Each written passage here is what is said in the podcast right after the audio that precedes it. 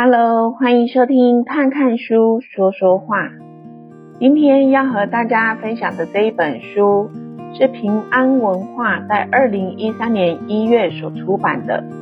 我手上的这一本是二零一八年十二月出版的第二十三刷，书名是《初心》，作者江正成，一九七六年出生在台北市士林区。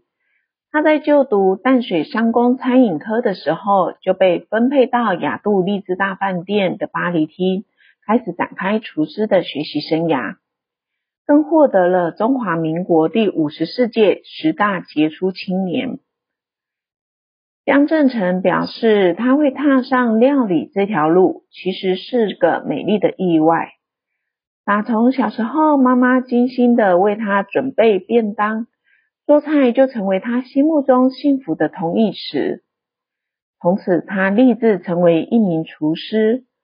当同学忙着玩乐，他就跑到了知名饭店的法国餐厅打工，把一天当成两天在用。二十岁的时候，他成为了台湾餐饮史上最年轻的法国餐厅主厨。然而，三年后，他却毅然决然飞到法国。拜米其林三星主厨为师，卸下荣耀，一切从零开始。不会讲法文，也没有薪水的他，只好比别人更认真，跟马铃薯对话，打扫厨房，睡在小仓库，把泪水与汗水化作努力的憧憬。一直到三十岁，他已经独当一面了，飞回亚洲，拓展属于自己的料理版图。而后，他成为印度洋上最伟大的厨师。他开的餐厅成为最值得专程搭飞机去品尝。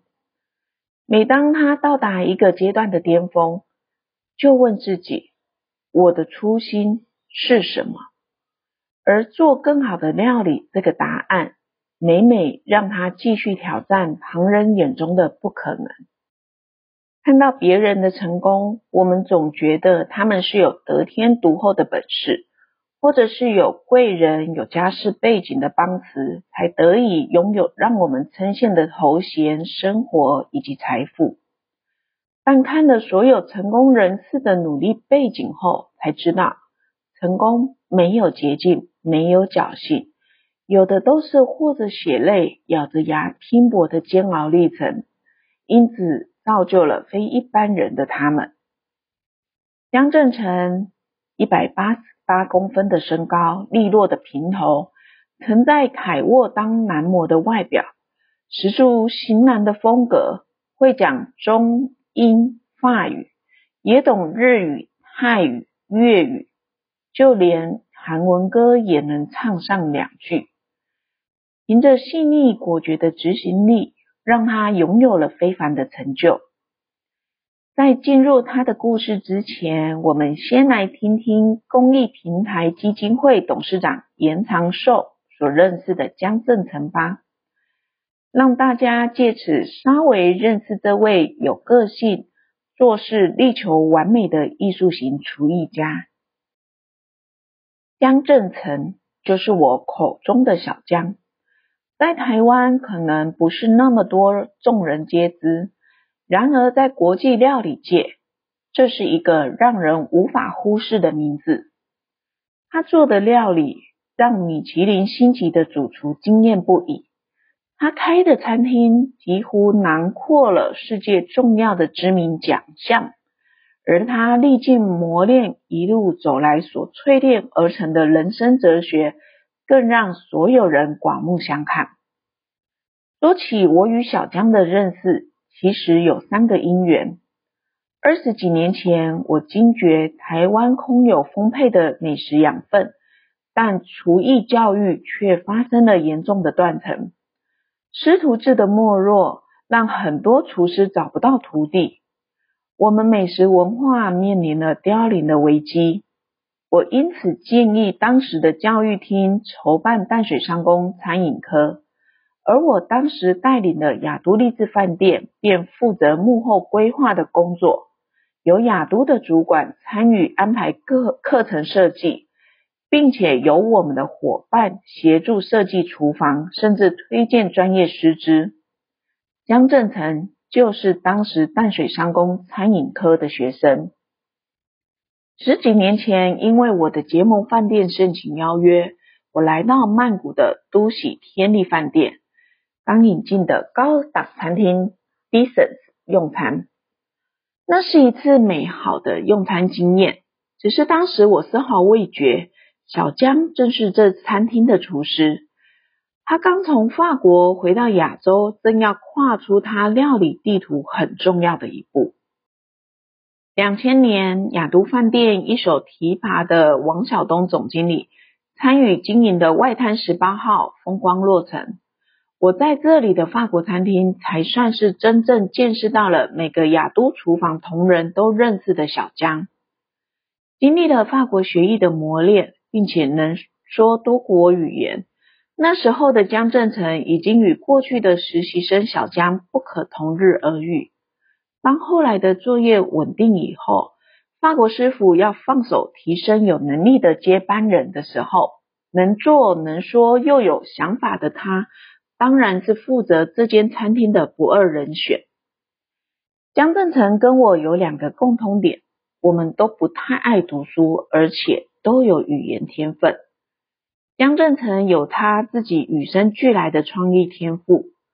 虽然有点误打误撞进入餐饮科学料理，没想到这却成为他释放无穷灵感与敏锐感官的出口。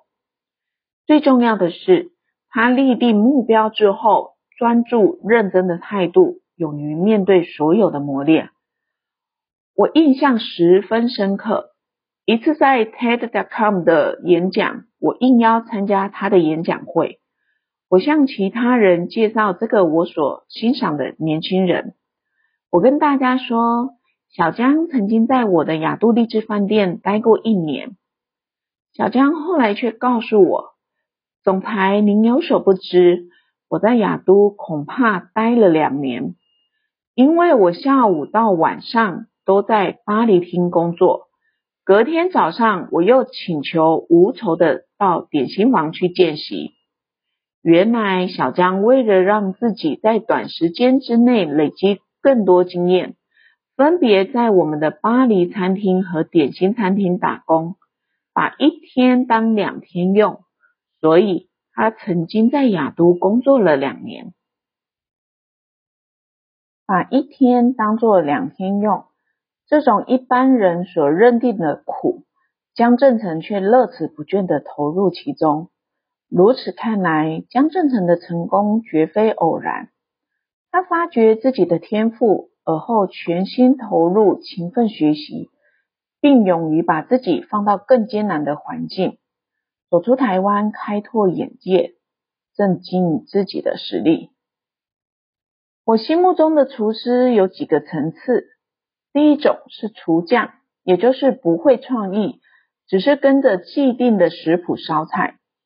如果可以了解客人的需求，细心体察食客的好恶与品味，而且能够因人而异搭配出客人的喜好，才能抵达第二个厨师的层次。而最高层次则是厨艺家，运用自己的创意和美学，把料理提升至一门艺术，让料理传递心中的意念。江正成正是属于这种不可多得的优秀厨艺家。现在我们一同来听造就这位优秀厨艺家的人生故事。我们全家人聚在一起的美妙时刻都在餐桌上，美味料理就是把我们一家人联系在一起最重要的媒介。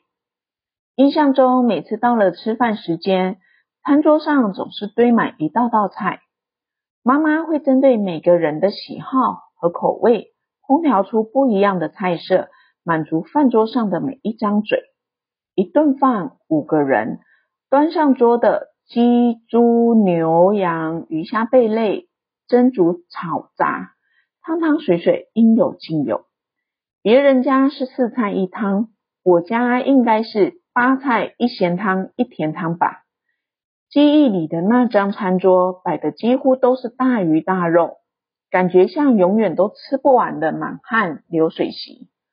我家有五个人，爸爸妈妈、姐姐、哥哥，我排行老幺。一般家庭也许是妈妈炒什么菜，大家就吃什么。但是我们家的状况和一般家庭不太一样，哥哥姐姐还有爸爸都是挑食一族。哥哥无肉不欢，不吃菜和鱼，碗里除了白饭，往往只有肉，牛肉、羊肉，大块大块的肉才对他的胃。姐姐则偏爱吃鸡肉，爸爸喜欢喝汤。相较之下，我是属于比较不挑食的小孩。鱼和蔬菜都是我的最爱，口味和妈妈喜欢的食物也很接近。我们一家五口吃饭，各有喜欢和不喜欢的口味，因此要满足大家的味蕾，对料理三餐的妈妈来说可是一大挑战。因此，从我有味觉记忆开始，对于餐桌上摆满各色菜肴这件事，并不认为有什么特别。总以为每个家庭吃饭应该都是这个模样，直到自己有次到朋友家玩耍，朋友的父母好意邀请我留在他家吃饭。他说天色已晚了，江同学吃完饭再回家吧。这次在朋友家的用餐经验让我发现到，原来不是每个家庭的餐桌菜色都是那么的丰盛。我并不是个挑食的人，但尝过朋友家的饭菜，我开始对料理好不好吃有了概念。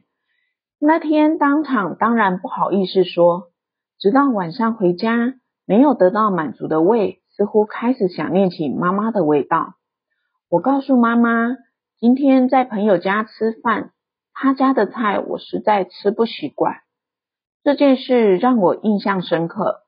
但直到年纪稍长，我才真正体会到自己家里吃饭的情形真的跟别人很不一样，也慢慢对食物有了不同的感觉。原来只要一桌子的美味佳肴，就可以令人感到无比满足的幸福。除了家里的料理，妈妈做给小孩的便当更是和别人不一样。也因此，从上幼稚园开始，一直到国小、国中，中午的吃饭时间总是我最期待的时光。同学们多半贪图方便，在学校订营养午餐，少部分的人则会带家里做好的冷便当，上学送到学校厨房蒸热吃。我总是班上唯一的例外。妈妈从不让我们家的小孩带冷便当上学。她总是自己亲手现做便当，她看准时间，现炒现剩，每日准备不同的菜色，再将热腾腾的料理放进便当盒，而且是饭菜分离，加上汤、冷菜和水果，通通都需要用到四五个盒子，然后再骑摩托车把便当再送到学校门口。让我们三个小孩能在午餐时刻享受到厨房直送最新鲜美味的现做热便当。妈妈替我准备的便当至少都有三菜一汤，甚至是四道菜，外加一只鸡腿，非常丰富。所以从小在吃的方面，我从来没有羡慕过别人，我甚至很得意，在口腹的满足感，我始终比许多人都来得幸福。妈妈对饮食的重视，也影响了我对吃的这件事看法。妈妈不喜欢我们外食，所以出门在外多半会屈就时间、金钱或习惯，不按时吃，或是偏食，吃的不均衡，结果一定吃不好又不健康。即使我们有时回家已经超过吃饭时间，准备将就泡个速食面吃，妈妈都坚持亲自煮那碗泡面。他的理由是，只吃泡面太不健康了。妈妈煮的泡面一定会加肉片、蛋以及很多很多的蔬菜、蒜油和葱花。即使只是一碗小小的泡面，他仍然坚持要煮得很丰盛。他毫不妥协，对我们三声五令说：“绝对不准用热水泡面吃。”我们家有许多不成文的食物禁令，绝对不准乱吃东西，绝对不能吃不营养的东西。妈妈也不让我们吃真的便当、冷的食物。总之，吃的东西绝对不能随便。这句话已经成为我们家餐桌上的口头禅。除了吃不能随便之外，妈妈从小还灌输我的另外一个观念是，做菜也不能随随便便。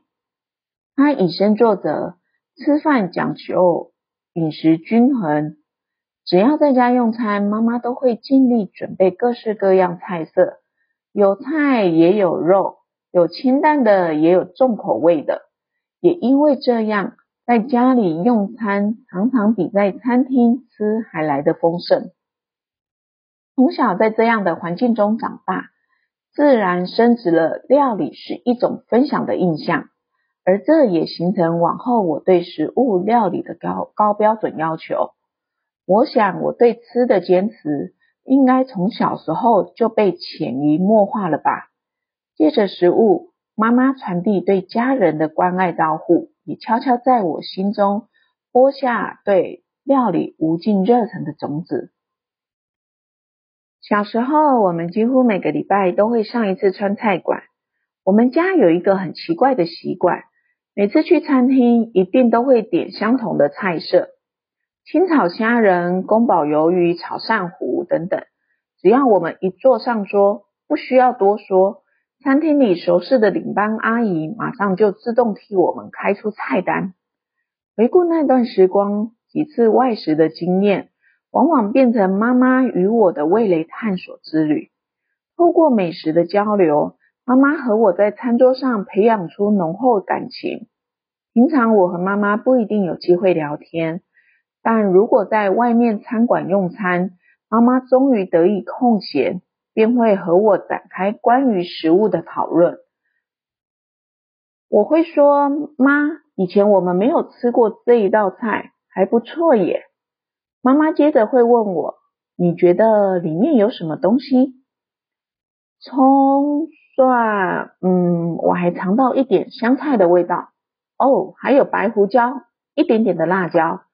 闭上眼睛，我启动舌尖上的味蕾，嗅觉雷达开始敏感地搜索着。哦，我还吃到了酱油。哦，还有姜片。妈妈的眼睛总是弯成一弯新月。温柔对我笑着说：“下次我们自己来做做看。”从我还没进餐饮学校，我们母子两人就时常在饭桌上展开有趣的美食猜谜。妈妈甚至还喜欢把外面吃到的好料，根据个人品味加以改良。因此，江家餐桌总是不乏惊喜。我们时常可以品尝到妈妈的改良版新菜。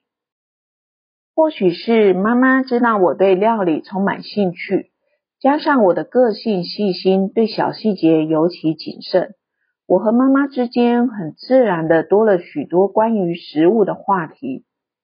现在回想起来，妈妈好像透过每一次用餐经验，慢慢的训练我。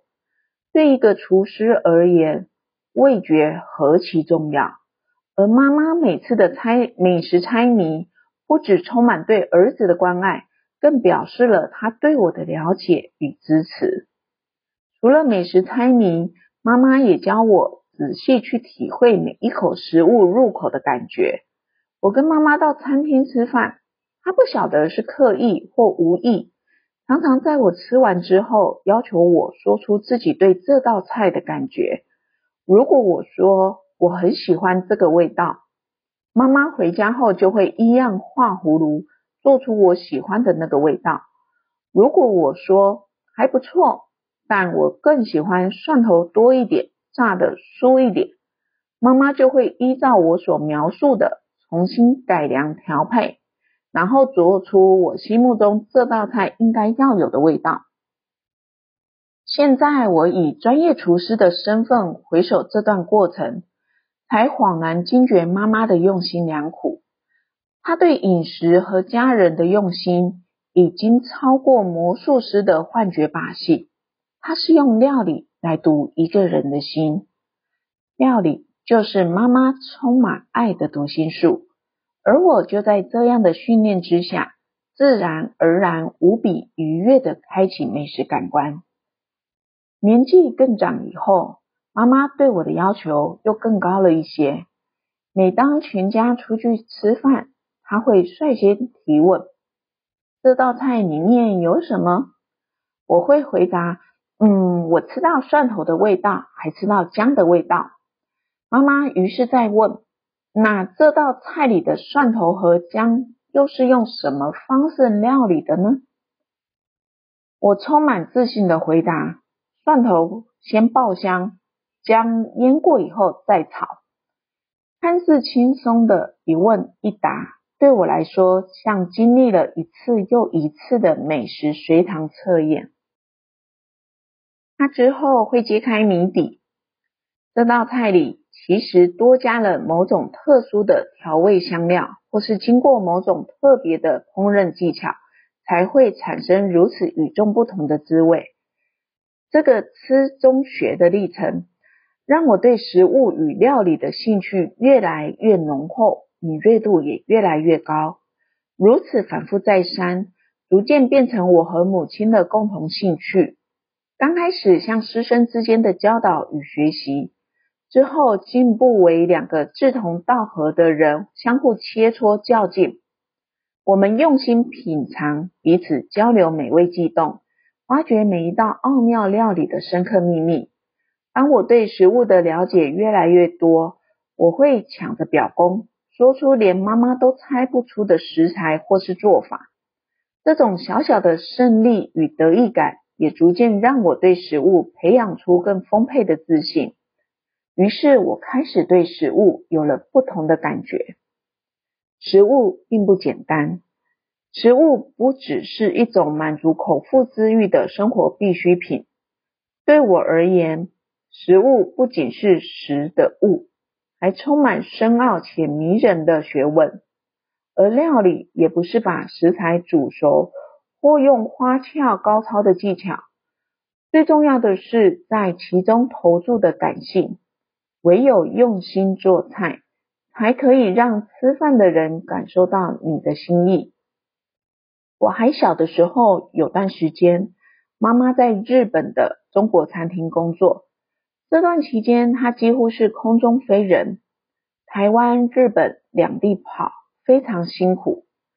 那时，爷爷奶奶住在台北石牌，离我们在士林的家不远。也因为如此。我儿时的部分时光是跟着爷爷奶奶住。爷爷接受日本教育，会说日文，是一个高学历的知识分子。在长辈口中的日本时代，爷爷是一位很有名望的医生，社会地位崇高。也因为如此，爷爷奶奶的家庭教育特别重视规矩。奶奶经常挂在嘴边的一句话就是。什么东西都不能随便。中国人讲究礼节，行止有分，长辈可以不拘小节，但是身为晚辈的我，就是不能贸然伸手和长辈勾肩搭背。这个对传统坚持的分际，是我从爷爷奶奶家耳濡目染的严格家教。例如，对曾经启蒙我的主厨，不管我们感情多么熟络。只要见到面或者提及他们的名字，我仍是恭恭敬敬地称呼他们 chef。即使他们拍着我的肩膀说：“嘿，我们已经很熟了。”或赞美我说：“你的餐厅已经做得比我的好，不要客套，叫我的名字就行了。”但是烙印在我脑海里的是，chef 永远是 chef。就像中国人所说的“一日为师，终身为父”的观念，不管我和主厨有多熟练，感情多亲密，或是我已经小有成就，天地万物运行不止。然而，有些事情就是必须按着规矩来。人与人、人与事、人与物，永远存在着一道不可轻易跨过的界限。我的高中生涯就在淡水商工餐饮科展开，如今回想起来，那真是一段充满惊奇与无限可能的青春岁月。遵守规矩，为度过无忧无虑的一年级。到了二三年级的时候，学校开始让餐饮科的学生接触产销食物，并挑选数科成绩较优秀的同学进入产销班，到校内的实习餐厅工作，就像实际经营一家餐厅一样。后场的人要学会计算成本、筹划菜单，负责外场服务的则要把自己变成专业的经理，掌控餐厅第一线的状况。即使充满考验，但产销班订货、准备菜单、打理用餐细节的实务工作，却深深吸引着我。这比上课有挑战性，也有趣得多了。因此，我一心一意想进入产销班。皇天不负苦心人，因为数科成绩表现出色，我终于获选。如愿进入产销班厨房之后，我心中渐渐产生一股找到未来方向的安定感，这可能就是我以后要做的事业。每天中午餐厅都要营运，老师就是我们的客人。由于每个老师的用餐时间不一，因此他们要来之前必须先定位，我们也能借此掌控食材的分量。餐厅运作的有模有样，对我来说，是新鲜又刺激的餐饮经营体验。关于未来的事业蓝图似乎更清楚了。料理就是我的志向。当这个想法涌上心头，我燃起一股熊熊斗志，准备要迎接眼前的所有挑战。然而，我的求学过程并非全然顺遂。从一年级开始，我就利用课余时间打工。因为提早进入职场的关系，我的所见所学都比一般同学丰富，也因此我的数科成绩始终名列前茅。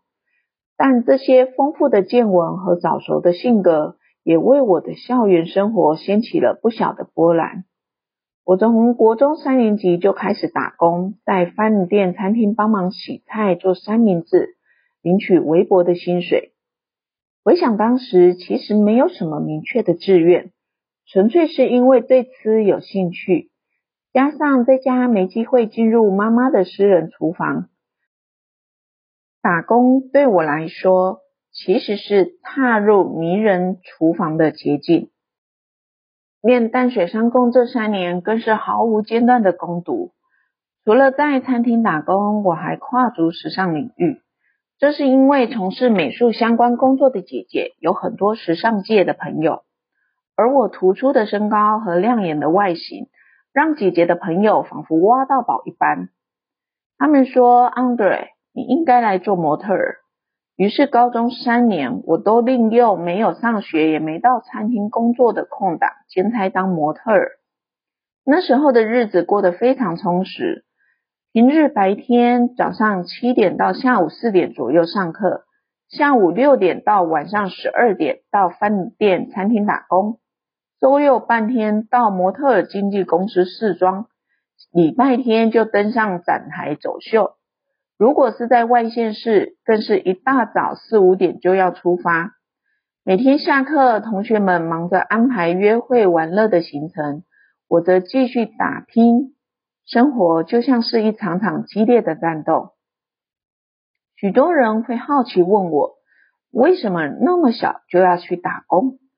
除了赚零用钱这个经济因素，另外还有一个很简单的原因，因为我很喜欢做事，只要是感兴趣的事，就希望多花一点时间来学习，就渴望能够了解的更深入。类似一种求知若渴的感觉，这种全然投入其中的忙碌，让我每一天都觉得过得很充实。刚开始练餐饮科后，我发现这个行业非常讲究实作经验，成败的关键都仰赖经验。我必须做得比别人多，看得比别人广，才有可能进步。为了满足求知欲，我几乎把所有打工赚来的钱都拿去买书，不论是食谱、食材百科，只要跟餐饮有关，我完全不会心疼。以前台湾有关餐饮的专业书籍并不多，我每个礼拜都要到少数几间贩售外文书的书店，委托他们从国外订书。虽然荷包扁了，但拿到新书的那一刻，却使我的心灵得到了大大的满足。当我认同一件事、喜欢一件事，就会很专注的全力以赴。我知道自己喜欢阅读、喜欢艺术、喜欢料理。虽然在学校的成绩不太好，但我心里很清楚，一定要培养很强的一技之长。高中时期，我已经为自己定下了计划。如果想要让料理精进，除了学校的基础教育，必须再加上一级水准餐厅的实习经验，技艺才能更上一层楼。为此，我对打工地点精挑细选，一定要进入台北最好的法国餐厅学习。很多人都说找工作很困难，但是我的做法却很简单，就是直接长驱直入。小小年纪的我胆识十足，直接进入饭店，走到柜台，不啰嗦，不犹豫，坦诚向服务台人员询问：“我想要找工作，很希望在这里工作，请问有没有机会呢？”毛遂自荐进入希尔顿饭店以后，在那里工作了一年。升高二的时候，位于民生东路、敦化南路金融商圈精华地段的西华饭店全新开幕。它是第一家由国人经营管理的五星级商务饭店。房间数虽然只有三百多间，但整体风格精致典雅。报章杂志大肆报道，餐饮旅馆同业口碑相传，让新开张的西华饭店名气红不让。尤其它的西餐品质，当年更被媒体宣传有要上世界百大的水准，名气十分的响亮。为了让自己的学习更上层楼，我希望可以进入这个更棒的环境，拓宽自己的视野。于是我很快的去自我推荐。前去应征西华饭店的时候，面试官是一个名叫 Richard 的。行政主厨是个瑞士人，Richard 看了我的履历，然后用很犀利的眼光上打量我一番。你想应征什么职位？我坦白说，什么职位都没关系。Richard 又问，期望的待遇呢？我目光坚定地告诉 Richard，清楚地说，我不在乎薪水，你们能给多少就给多少。我只要求能在法国餐厅工作。Richard 吃惊的瞪大眼睛看着我，什么？他注视了我几秒，然后缓缓开口：“我们的工读薪资是一个月六千块，不过目前法国餐厅没有职缺，你愿不愿意先待在意大利餐厅，等法国餐厅一有空缺，你马上转掉？”当时我有一些朋友也在饭店的餐厅打工，薪水大概都超过基本的五位数，但钱本来就不是我打工的目的，重点是要在一流的环境工作，与最优秀的人学习。我很清楚，未来我要赚的是立足成就的大钱，而不是线下这种打工的小钱。我很快回答：“OK。”没问题，这场面试不到五分钟就结束了。第二天，我换上新制服，展开在西华饭店意大利餐厅的打工新生活。我从来不觉得自己比别人聪明或比别人能干，勤能补拙是我从小到大奉行的唯一真理。愿意花多少时间，就会培养多少能力。世界上没有天分这种事，只有努力再努力而已。这些被年轻人看作是老掉牙的励志条文，就是我打开成功之门的钥匙。高中时期，我的工读生活几乎全年无休，父母支持我，我也不以为苦，觉得理所当然。年龄稍长，当我独自面对工作这件严肃的事情的时候，也有比起一般同辈更成熟的思考，立定计划，按部就班，才能一步一步接近成功。秉持这个理念，我不把打工当作游戏，而是认真看待，全力以赴。也是因为打工，让我戴上了梦寐以求的白色厨师帽。我先进入希尔顿饭店的法国厅，然后到西华饭店意大利餐厅。再调到法国餐厅，没几年又转到亚都饭店的一九三零法国厅，这样转了一大圈，最后收腰回到西华饭店法国厅，来来去去一点一滴的努力，我心中很清楚，自己正逐渐接近博画中的梦想。校内的教学资源有限，比起课堂。我从职场的实战经验中获得更多收获。许多老师不会教，但却很实用的东西，其实都是饭店里的师傅身上学来的。站在哪个岗位，就应该把那个位置的工作做好，才是最实在的事。因此，从一开始打工，凡是认识我的师傅都知道，Andre 这小伙子。工作很拼哦。其实厨房里的每一个人都有一套生存技巧。有人努力跟师傅打好关系，有人强调优秀技能，争取一席之地。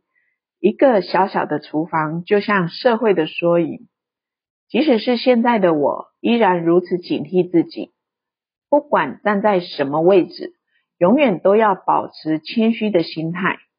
一旦自满，就不会进步。我想，这也是许多亚洲厨师无法经济，并且踏上世界舞台的重要原因。古人常说“学无止境”，不止在餐饮，任何行业都一样。如果不往前进，只能停留在原来的位置，那么很容易就被淘汰掉了。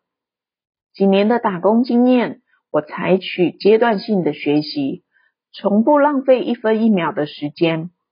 如同我转换打工环境都是经过深思熟虑，同样的，在餐厅里的每一个过程，我也经过策划，一级一级精益求精。我觉得学习一定要有计划，有了大方向，接下来是订定更细部的小目标，达成时间、方法等等，这样就更能鞭策自己，也会更有动力。如果只是一个模糊的方向或想法，常常就会松懈或怠惰，以致半途而废，这实在很可惜。所以每当进入新的工作环境，我习惯先观察厨房、餐厅里每个人的工作内容，积极了解厨房的结构，有几个小厨师、领班、副主厨、主厨等等，再把每个人的职位和工作内容详尽列表。接下来用 checklist 的方式学习并完成所有关于厨房的每一件事。为了在最短的时间之内熟悉工作内容，我常常在心里暗自盘算，达成每个任务需要花多少时间。这个被我称之为阶段式成功的方法，让我每到一个新环境都能及时上手。把种种问题思考清楚之后，下一步是寻求解答。最后，我会向自己提出考验：可不可以把完成任务的时间缩短呢？就这样，朝着规划出来的目标，一步一步要求自己向前迈进。回顾长长的打工历程，每一阶段我丝毫不敢松懈，一直在为下一个职位做准备。领头职位的人在做什么事？我会腾出时间观察、研究、学习。每回我都提早进厨房，先了解上司在做什么。到了上班时间，再继续自己分内工作。这个自我磨练出来的一套学习成长训练，推动我深入了解厨房每一个职位的工作内容。照着脑海建构的阶段蓝图，下一步的方向自然格外清楚。也就是说，如果我能把上司的工作内容都学会了，当然我就有机会可以胜任上司的工作。排列有序的锅碗瓢盆，闪现荧光的洁净琉璃台，我经常第一个抵达厨房，享受这一股开工前的静谧，一股蓄势待发的激动感油然而生。即使总是早到的我，在别人眼里就像个傻子。我依然自得其乐，而我这份坚持换来的结果是，只要上头主管一休假，主厨马上就指着我大声说：“Andrei，你来接替这个位置。”而我总是牢牢抓住这些机会。回想起来，那份带着傻气的坚持，也许是正确的。二十岁以前，我凭着一股执着戴上厨师帽。二十岁那年。这股执着又为戴着厨师帽的我圆了第一个梦，当上西华饭店法国餐厅主厨。这个位置让我创下台湾餐饮史上最年轻法国餐厅主厨的记录。因为并不是在法国当地土生土长，先天环境已经不足，更需要靠后天努力去弥补。唯有投注更多的精力与时间，才有机会迎头赶上。这个体认让我在法国习艺的期间兢兢业业，没有一分钟松懈。而在米其林厨房里，每一个人都是精英，能在这里生存的人都有出众的优秀才能。在这场顶尖精英的竞赛中，能与他们齐头并进已经很不容易了，想要再超越他们，更是一大挑战。然而，初到法国的第一年实在特别艰苦，因为一句法语都不懂。有时主厨已经开骂，骂得脸红脖子粗，我仍然听得不飒飒。有时候，甚至主厨已经气得拍桌、跳脚、摔锅盆，我还是搞不清楚状况。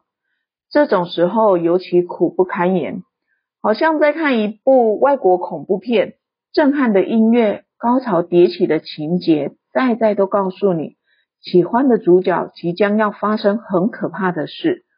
但身为旁观者又听不懂剧情的我，却只能在一边干着急。有时候压力大到快崩溃，什么事也做不了，只能用力握着拳头，紧闭着嘴，压抑住快要掉下来的眼泪。眼明耳聋的世界，什么都不理解。真是最可怕的梦魇。这一年我吃了很多，但却整整掉了十六公斤。我回想起台湾的厨房长辈常说：“哎呀，这个人没有功劳也有苦劳。”意思是说，尽管这个人没有什么功业，但仍然是肯苦干的帮手。二十出头的我，年纪轻，不会讲法文，技术普通。如何才能让别人感觉自己有存在的价值呢？不如听从老长辈的话，即使现在没有功劳，我也要当一个有苦劳的人。每天工作十六到十八个小时，一天平均睡眠只有三到四个小时，连休假都在上班。一年三百六十五天，我没有一天偷懒休息。主厨如果要求三点到，我就一点到，如果有人一点到，下回我就提早在十一点到。别人做的事我跟着做，别人不做的事我也做。我的睡觉休息时间都比别人少，勤能补拙成了我唯一的武器。曾有朋友问我，Andre，你为什么要这么拼命呢？我觉得，如果自己很渴望在一个陌生的环境生存下来，就像电影《饥饿游戏》一样，那一定要有一项比别人强。初来乍到的我几乎没有任何竞争力。如果连全力以赴、咬牙苦撑都做不到，那就别玩了，肯定马上被淘汰。既然离乡背井，就要全力以赴。而且也只能全力以赴。我放弃台湾最年轻的法国餐厅主厨的头衔，到了这个梦幻战场，就要把自己化为一块海绵，全心全意吸收所有记忆。我面对现实，不好高骛远，全心的把自己交给这个环境。我也明白，其实不管到哪里，只要进入一个新的环境，就要百分之百的投入，没有怀疑、抱怨，没有一点点个人意见，才有可能战胜最初的艰难挑战。一路走来，我是苦拼过来的，每一仗都是硬仗。但就如我先前所说的，我非常幸运，有这么多人支持我的理念。欣赏我的料理，相信我的经营，陪我一起面对这些困难。没有人冲第一，我就冲第一，我一马当先，但后面仍然依赖这些人的资源。这似乎也反映着我某种特质，那就是不会投机，总是用最辛苦的方式面对考验。或许因为我是金牛座吧，就是一定要苦干实干，一步一脚印。任何困难都是硬着头皮去克服。身边跟我学习的年轻人几乎都遇到很多挫折，而我的想法是，宁可让他们早一点认识挫折，遭受挫折，把挫折当做最最重要的功课，而不是一个打击的伤害，让挫折变成一个过错。我不会提醒他们哪里做错或哪里应该要注意。而是让他们自己从失败中学习，这将成为他们成长的动力。我总是用最辛苦的方式，让伙伴们了解事物的道理。在这个过程里，有些人可以承受，有些人不能承受，但我仍然希望他们尽早明白，想攀登高峰，就要随时做好准备。唯有准备好，才有成功的机会。只身到法国学艺的那段时间，在剧烈的身体磨练与精神压力，短短一年，我瘦了十六公斤。但我从来不觉得辛苦，也不曾向挫折低头，因为我始终以正面的态度看待任何事。厨房里有各式各样的工作，然而因为语言不通，除了杂役，我什么也没办法做。原本在台湾，我曾被称为最年轻的法国餐厅主厨，但来到法国，我却没有办法展现最好的自己，这一点令我十分苦恼。然而，心底的另一个声音告诉我：“André，你已经来到世界上最棒的法国餐厅了，在这里做什么都好，就算只能扫地，也是一件很光荣的事。”多少人挤破头都进不来，你已经很幸运了，没什么好抱怨的。是的，双子星主厨和米其林法国料理，以前只能透过书本、电视或报章杂志上看到。现在的我已经踏进这个梦寐以求的地方，是餐厅里的一份子，就应该享受身在其中每一分每一秒啊！保持着正面乐观的心态，告诉自己这一点都不辛苦。不论擦拭刀叉、洗刷地板、清理冰箱，我都保持微笑，充满感激。于是我认真的过每一天，努力的充实自己。而为了让学习更专注，至少有两年的时间，我没有看过家人，也鲜少和他们联络。虽然对爸妈感到抱歉。但这也展现了我一定要在料理界出人头地的决心。父母亲和姐姐哥哥曾经一度要到法国来看望我，但是我告诉他们，我很好，请暂时不要过来看我，尽可能避免与家人有太多联系，不被激起人在异乡那种想家的感觉。许多人往往认为成功者都具备过人的天分，才有高人一等的成就。但我认为他们最重要的成功关键是来自在工作岗位上不断坚持的努力。这一点也是促使我不断向前的一股很大动力。正因为有这样的理解，我从来不觉得这段岁月有多辛苦，我只认为每一个挫折，每一份煎熬，都只是一个你正在习惯的过程。只要这么想，辛苦就一点也不辛苦了。意志力虽然是一种没有形体的信念，但这股信念却比金钱、比物质来得深不可测、强而有力。而意志力的淬炼，就是从挫折学习中一点一滴累积出来的。这是属于我自己的一套挫折学。挫折并不是坏事。当你去习惯它、珍惜它之后，你便能发挥坚强的韧性，迎战各个艰难的挫折。这本江振成所写的《初心》真的很棒，人生故事最是让人励志与感动。我分享的内容也仅仅是这一本书的一部分而已。如果你喜欢我以上的分享，别忘了要自己去阅读这整本书哦，一定会带给你更不同的感动与养分。这本书分享给大家，谢谢大家今天的收听。看看书，说说话，每周四都会上传新的分享。